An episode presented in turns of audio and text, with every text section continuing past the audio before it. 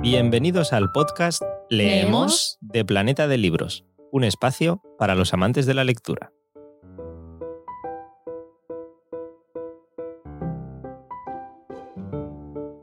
Al aparato Eduardo Martín, periodista cultural y una de las voces del podcast de Planeta de Libros Leemos junto a Mar Gallardo y Andrea Izquierdo, que eh, en esta ocasión, y aunque no podamos contar con sus voces, eh, las mandamos un saludo, pero entre los tres os presentamos este nuevo episodio especial, esa entrevista que mantuvo Susana Santa Olaya con Santiago Posteguillo sobre la novela Y Julia retó a los dioses, esa, esa nueva novela de, de, la serie Julia Domna, bueno, uno de los grandes maestros de, de la novela histórica pues nos, nos, planteaba un dilema tremendo, ¿no? Que es cuando el enemigo es tu propio hijo, ¿existe realmente la victoria?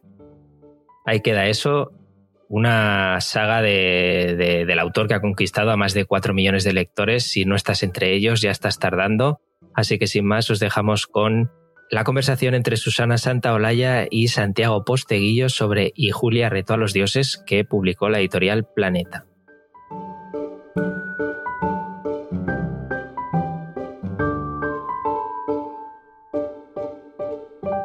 Pues aquí seguimos en Planeta de Libros para charlar de libros en el Día del Libro. No lo podemos hacer mejor que con los mejores escritores que tiene Planeta. Turno para el gran Santiago Posteguillo. Bienvenido a Planeta de Libros, bienvenido a tu casa. Pues nada, encantado, encantado de estar aquí y en un día tan especial como es este, el Día del Libro, en un día del libro a su vez tan especial en sí mismo, pues es, es muy agradable poder, al menos de esta forma, tener una tertulia y, y, charlar de literatura. Pregunta obligada, que se la estamos haciendo a todos nuestros escritores, eh, creo que es la pregunta más importante. ¿Cómo estás, Santiago? A ver, eh, yo personalmente estoy razonablemente bien, ¿no? Eh, lo que pasa es que, aunque la tarea de escritor es de natural estar confinado para escribir, somos normalmente los escritores seres muy empáticos. Es decir, sabemos ponernos en el lugar de, la, de los, nuestros personajes y eso hace que sepamos ponernos en el lugar de las otras, de otras personas.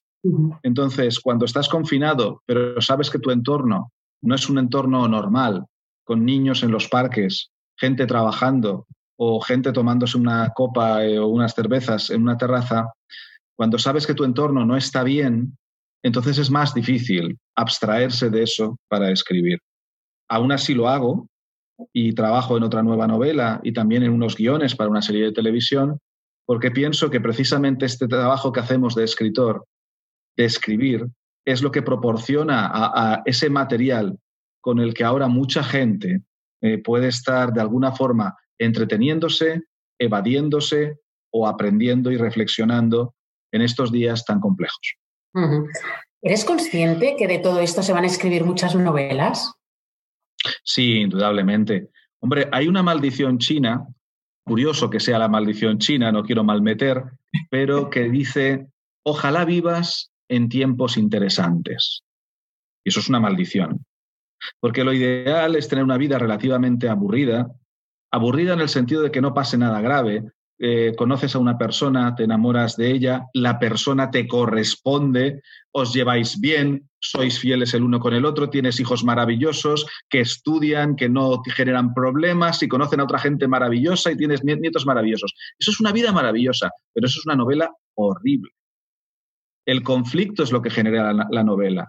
Entonces, evidentemente, si estamos ahora en, eh, en un periodo muy, muy conflictivo, que además va a generar, eh, por la forma en la que se está llevando todo, aún más conflicto, evidentemente de esto se va a escribir mucho. De esto se va a escribir mucho y tú crees que de esto se va a aprender mucho. Vamos a, a sacar vibraciones positivas, vamos a aprender, por ejemplo, a valorar lo que significa un buen libro. Hombre, eh, deberían de valer para que se apreciara lo que es la escritura en general. Eh, yo a mis estudiantes de segundo en la universidad, cuando les meto, entro en la, en la, asignatura de introducción a la literatura británica, les pregunto, ¿vosotros creéis que se puede vivir en el mundo sin escritores? Eh, se lo digo como, como algo, o sea, eh, bueno, como lo que ha hecho el gobierno, ¿no? que cuando ha decidido qué actividades eran esenciales y cuál no eran esenciales, ¿no? Pues los estancos están abiertos, pero las librerías no. Vale. Entonces, yo les digo a los estudiantes, ¿es esencial la escritura? ¿Podéis vivir sin escritura? Y todos me dicen que sí. Y les digo, vale. Intentad pasar una semana, ¿qué digo una semana? Tres días, sin leer un libro, a todos se dicen, claro, eso se puede hacer. Muy bien. Sin ver ninguna serie de Netflix, porque todas las series de Netflix tienen guionistas, sin ver ningún programa de televisión porque hay guionistas, sin escuchar ninguna, eh, no, perdón, sin utilizar o jugar a ningún videojuego porque tiene guionistas. Y entonces ya me van mirando y dicen, uy, eso va a ser un poco más difícil. Entonces, no podéis vivir sin escritores. Y entonces ya van reflexionando un poco más.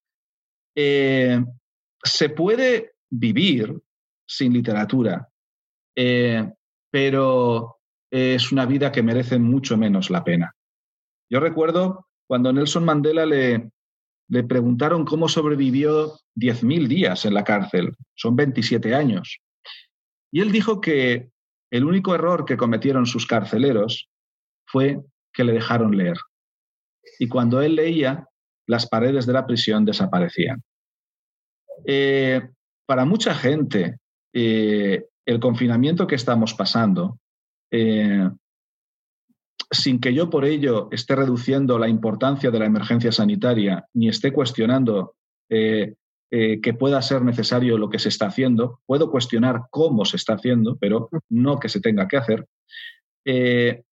para mucha gente que puede vivir este confinamiento como, una, como un encierro, como una prisión, probablemente la lectura les puede salvar, les puede ayudar a que estos días sean días diferentes, días con ventanas abiertas, porque cada libro puede ser un gran viaje.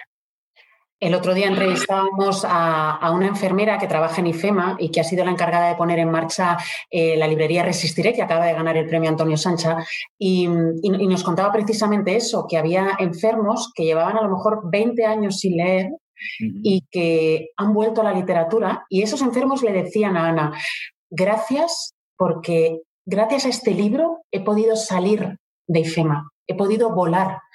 Entonces, madre mía, eh, más que nunca el valor de la literatura en estos tiempos, ¿no, Santiago?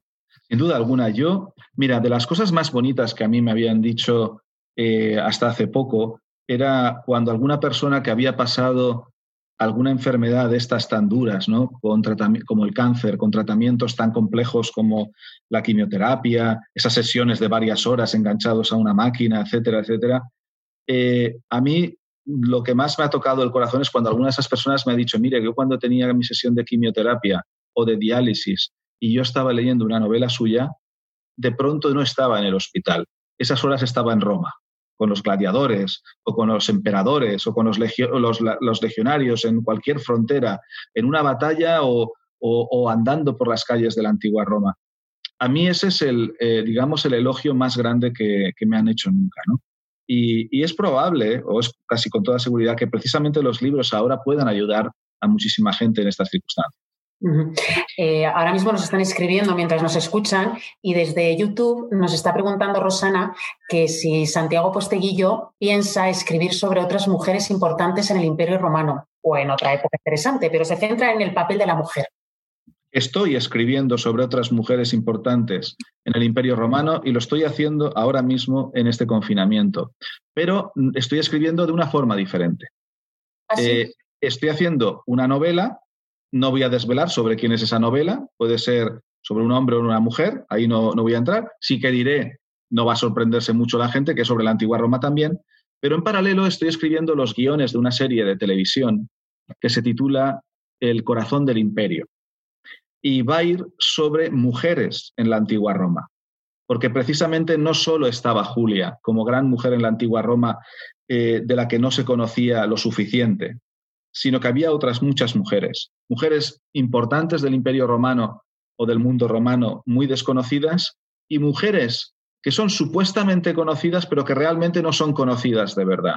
Y de todo eso va a ir esta serie de seis episodios, El corazón del imperio, que eh, está escribiendo los guiones Israel del Santo, el, director, me los envía a mí, yo los reviso, los modifico y estamos así, él en Madrid, yo en, Valencia y vamos intercambiándonos los guiones y, bueno, pues vamos con el episodio cuarto. Yo creo que con, con un par de más de prórrogas lo tenemos hecho. Pero vamos, no es invitación esto para que eh, el Parlamento español siga prorrogando esto. ¿eh? Esto ya que sea lo, que consideren oportuno según las cuestiones médicas. Bueno, antes de adentrarnos en Y Julia, reto a los dioses, me gustaría preguntarte, bueno, preguntarte, me gustaría saber si, si estás un poco así triste por, por no estar en San Jordi, ¿no? Porque me imagino que hayas vivido cosas maravillosas y es una cita, yo creo que es la más importante para todos los que, en cierto modo, nos dedicamos al mundo del libro. Y no sé cómo, cómo estás. Hombre, sí, eso es, es, eh, es triste, es decepcionante, ¿no? Es desilusionante. Pero bueno, hay que sobreponerse y, ya se retomará y volveremos a tener más San Jordis. Eh, a través de las redes sociales, de, del teléfono y de otros medios, pues vamos intentando de alguna forma, ¿no? Eh, es tener algún tipo de San Jordi que nos esté acercando a los lectores, como los que nos pueden estar ahora ¿no? viendo y, y preguntando cosas. ¿no? Eh, pero sí que hay que luchar por, recuperar el San Jordi normal. De hecho, hay que luchar por recuperar nuestro mundo anterior. A mí cuando eh, se nos em, empieza a inocular la idea el mundo ha cambiado para siempre, cuidado, cuidado. A ver, ¿eh? hay cosas que hay que cambiar, por ejemplo, para, para, evitar el cambio climático, pero las cuestiones relacionadas eh, con la libertad individual por la que tantas generaciones han dado tanto, cuidado. Eso, eso no es para cambiar el mundo. ¿eh? Entonces hay que ver de qué forma extraemos lecciones de todo esto para recuperar un San Jordi normal y para recuperar una vida normal. Bueno, teníamos muchísimas ganas de la continuación de Yo Julia, con la que conseguiste el premio Planeta en 2018. Eh, nos sorprendes con esta novela, con Y Julia Reto a los Dioses. Mi suegra está emocionada no, vamos, es que se la ha leído en dos días, ya te lo digo. pregunta obligada, Santiago. Si yo te digo, y Julia retó a los dioses, ¿qué es lo primero, lo primero que te viene a la mente? El subtítulo de la novela. Cuando el enemigo es tu hijo, existe la victoria. Que creo que resume el gran conflicto que hay en Y Julia retó a los dioses. Un enfrentamiento madre-hijo. Eh, lo más impresionante es que una persona como Julia a esa pregunta, cuando el enemigo es tu hijo, ¿existe la victoria? Te respondería que sí, que también, que también existe la victoria. Y claro, eso eh, es sobrecogedor, pero es eh, ver el mundo de Julia y comprender que ella va a tomando decisiones que aunque puedan ser transgresoras en lo moral, no le queda otra salida. Es eso o desaparecer. Y te asombra la capacidad de resistencia, de, tenacidad de, Julia Domna en un mundo donde prácticamente todo el mundo la traiciona. ¿Qué pequeñas pinceladas nos puedes dar? Somos muchos los que hemos leído la novela, pero seguro que hay gente que está ahora mismo escuchándote y viéndote y, no la ha leído.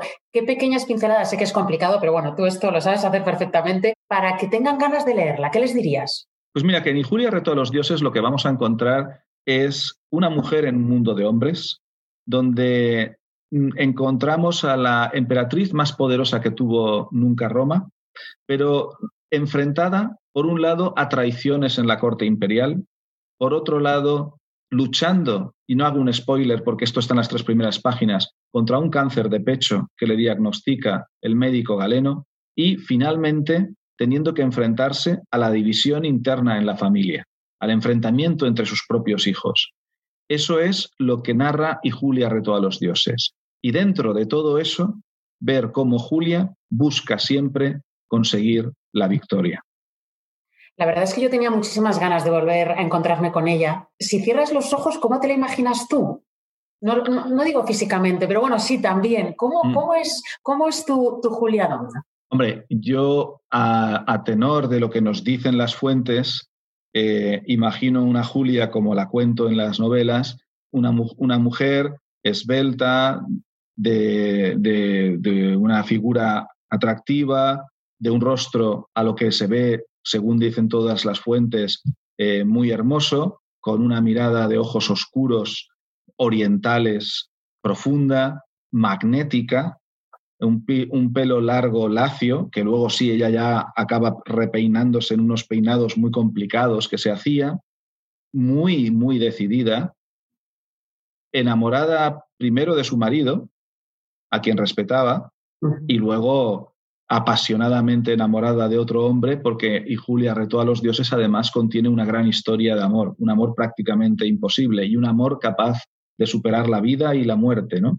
Así me la imagino, una mujer atractiva, no muy grande, pequeña, pero con una decisión a prueba de cualquier obstáculo. Echando un poco la vista atrás, Santiago, cuando decidiste escribir eh, Yo, Julia, ¿cómo, ¿cómo fue ese momento en el que dijiste, aquí está, esta es la novela que quiero escribir? ¿Cómo llegó ella? ¿Cómo llegó esta mujer a tu vida? Pues mira, eh, yo desde que escribí mi primera novela sobre Escipión, he ido incrementando el peso de los personajes femeninos en mis novelas, porque una lectora, amiga mía, me dijo que en mi primera novela había encontrado que no había ese equilibrio entre personajes masculinos y femeninos, y pensé que llevaba razón y que eso me había ocurrido porque me dejaba llevar por las fuentes clásicas, que son todo hombres que siempre cuentan la historia de los hombres. Así que decidí escarbar más en las fuentes y fui incrementando la presencia del personaje femenino en la primera trilogía de Escipión y en la serie de novelas sobre Trajano. Y cuando acabé con Trajano pensé que tenía ganas de contar la historia ya de una mujer, ¿no? que, que la protagonista en el centro del relato estuviera una mujer. Y fui buscando distintos personajes. Y es cuando encuentro una biografía moderna escrita en el siglo XXI por una historiadora, como no una mujer rescatando a otra mujer de la historia, la profesora Bárbara Levick, eh, que escribe una biografía eh, que comienza sobre Julia Domna diciendo que no entendía, esta profesora no entendía que no hubiera ni novelas ni películas sobre Julia Domna. Yo pensé que estaba exagerando porque yo conocía la relevancia ¿no? de Julia, pero no era consciente de la dimensión real del personaje. Y cuando me leí toda la biografía escrita por esta profesora, dije, sí que lleva razón. este es un personaje que merece películas y merece series de televisión y, y novelas. La película o la serie de televisión no está en mi mano, pero la novela sí. Y entonces por eso escribí yo Julia. Y como yo Julia gustó tanto, pues prácticamente a petición popular eh, he decidido contar el resto de su historia. Eh, además, eh, en, en, Injuria retó a los dioses y además así cierro un paralelismo que había abierto con Robert Graves, que había escrito yo la historia de Claudio en dos novelas, Yo Claudio y Claudio el Dios. Pues ahora tenemos Yo Julia y Julia retó a los dioses. Me encanta, me encanta. Por cierto, en Facebook, eh, Flori nos te hace esta pregunta: ¿Cómo te organizas con tal, de con tal cantidad de material como se necesita a la hora de escribir una novela histórica? Además, Santiago, sabemos que es que tú te documentas de una manera, vamos, yo, yo no sé si tienes un límite porque si no te dejas llevar y puedes estar meses y meses investigando, ¿no? Sí, eso hay que ponerle un límite. Bueno, uh, hay que leer mucho, me documento mucho. Ahí atrás creo que se ve algo de la biblioteca que tengo en casa, ¿no? Y los tengo los libros literalmente hasta el techo, ¿no? Se ha tenido que poner hasta una escalera para poder llegar a las estanterías más altas. Y aún, aún, aún albergo esperanza de completar. Veréis que hay alguna estantería por ahí vacía, porque, porque todavía voy a comprar más cosas. Eh, bueno, pues eh, sí, hay que documentarse bien. Pero me acuerdo, esto es como cuando diriges una tesis doctoral, yo soy profesor en la Universidad Jaume I de Castellón y he dirigido tesis doctorales, y te viene el estudiante que tiene esa beca del ministerio de cuatro años para hacer la tesis doctoral y está leyendo, leyendo, leyendo, y está en el primer año y está leyendo, en el segundo leyendo, en el tercero coges, lo llamas al despacho y le dices, oye, tendrías que empezar a escribir la tesis, ¿sabes? No, no, pero es que tengo que seguir leyendo porque ha salido tal artículo y va a salir. Digo, mira, siempre va a salir información nueva, pero te quedan dos años y si no escribes la tesis en lo que te quedan dos años hay que devolver el dinero al ministerio. ¿Tú qué vas a hacer? Ah, bueno, bueno, entonces se ponen a escribir, ¿no? Entonces, eh, siempre puede uno encontrar más información, pero hay que cortar en un momento. Hay, que, yo suelo utilizar de seis a ocho meses iniciales de documentación y arranca la escritura. Eh, Luego lo que ocurre es que mientras escribo, a veces tengo que volver a la documentación porque mis personajes se van moviendo y llegan, por ejemplo, a Alejandría en el año 217. Y hombre, yo puedo saber mucho del Imperio Romano, pero exactamente qué edificios, ¿había un teatro o no había un teatro romano ya en el 217? Tengo que parar, dedicar una semana o hacer un viaje, que tampoco está mal, cuando se pueda, ¿no? Otra vez volver, pero por ejemplo, para Julia Reto a los dioses, como Julia y Severo hacen todo un viaje por el Nilo, ese viaje tuve la fortuna de poder hacerlo el junio, en junio pasado, ¿no? Y poder documentar muchas de las escenas que aparecen en la novela, ¿no? y, de tal forma quiero decir que hay que parar de documentar. O sea, llega un momento que has de parar y arrancar a escribir. Mira, nos acaba de entrar otra pregunta muy interesante de, un amigo, Juan Antonio de YouTube, un amigo de Planeta de Libros, que dice lo siguiente, ¿por qué Trajano es un emperador tan poco valorado por la mayor parte de los historiadores, mientras que Adriano, sin embargo, ha pasado a la historia como un emperador mucho más ejemplar? Eh, por una novela que se llama eh, Memorias de Adriano. Yo creo que eso influye mucho, porque la literatura, igual que puede explicar la realidad, puede también, de alguna forma, retorcerla un poco. Eh, también la historiografía británica ha contribuido a engrandecer una figura que les dio un gran monumento, que es el, muro de Adriano. Eh, pero Adriano, si bien era un personaje culto e inteligente, es un personaje muy complejo y retorcido a la vez. Era muy cruel, fue maltratador de su esposa, ordenó ejecutar a mucha gente, entre otras cosas, entre otros a Apolodoro de Damasco, el mejor arquitecto del mundo antiguo, eh, por una cuestión de soberbia, por una discusión con él. Eh, Adriano eh, podría, podría ser conocido por, toda su crueldad, pero Marguerite Yourcenar luego hace este libro tan bonito de, un hombre enamorado, un hombre inteligente enamorado, y claro, no cuenta que se gastaba el dinero del Estado en levantarle templos a su amor. Hombre, eso no está bien. Eh, entonces, entre que la historiografía británica lo engrandece y que hay una novela que también lo engrandece, pues al final tenemos una figura un poco, a, mi entender, desfigurada de Adriano. Trajano, sin embargo, eh, siendo un emperador hispano, lleva a Roma su máxima expansión, lucha contra la, corrupción. Pero claro, eh, no es anglosajón, no, no tiene una relación con Britania. Eh, entonces, los, anglosajones no se ocupan de él. Y los españoles, los hispanos, pues durante muchos años tampoco. Yo creo que porque Trajano tuvo durante mucho tiempo el estigma, bueno, por un lado que, los, que, en general en España de lo nuestro no, solemos enorgullecernos, mientras que los ingleses siempre, pero nosotros no. Y aparte, eh, Trajano tenía el estigma de ser homosexual.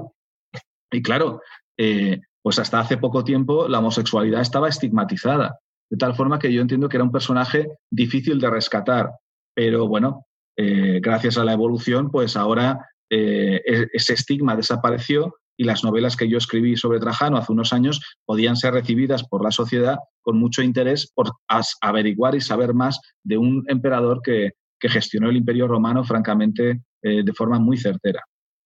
Volviendo otra vez a Julia, eh, sin duda, por lo que leemos, es una mujer fascinante, yo diría que irrepetible, o sí que, sí, sí que se puede volver a repetir, me refiero, ¿has encontrado más Julias a lo largo de la historia? A ver, sí, siempre ha habido eh, grandes eh, personajes femeninos que han transformado la historia. lo que pasa es que, como luego están todos politizados, sobre todo si hablamos de la historia de España, si digo una, se, van a meter conmigo unas personas. Si digo otra, se van a meter conmigo otras. Así que me voy a salir del mundo, del mundo español y del mundo hispano.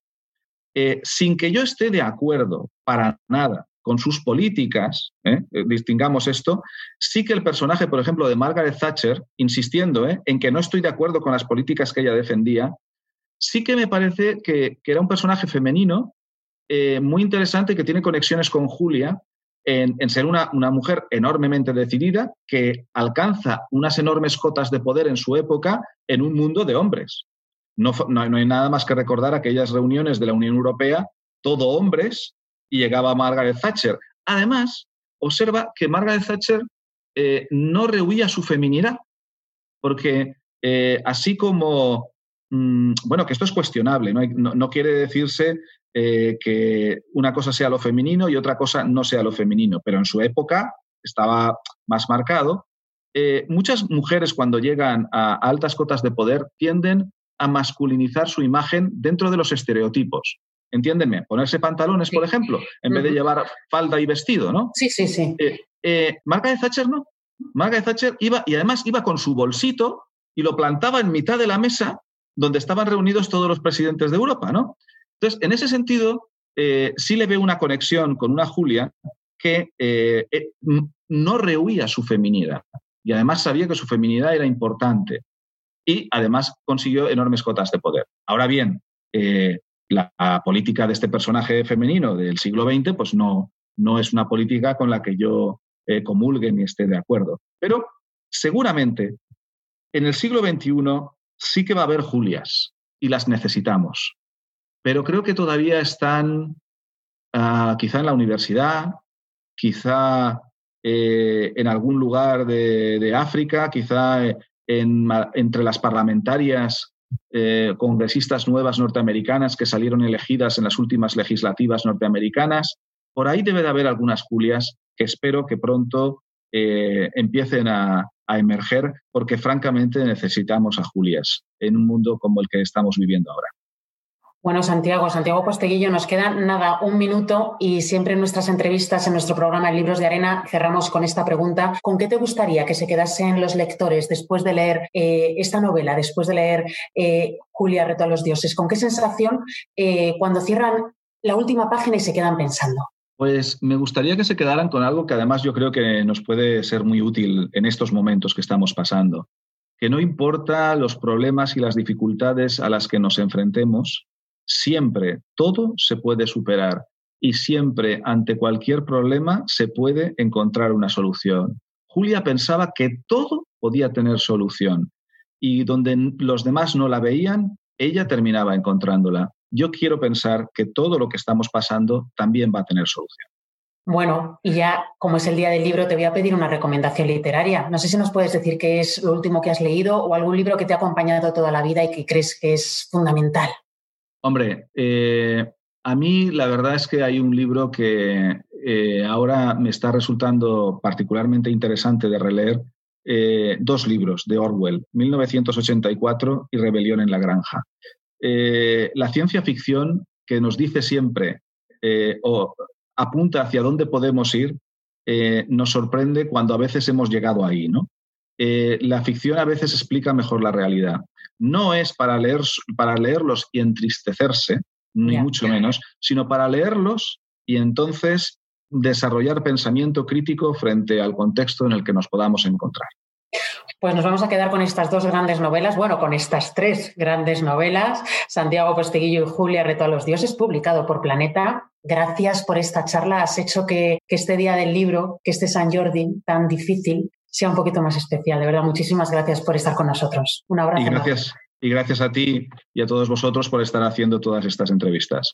Un abrazo. Hasta luego.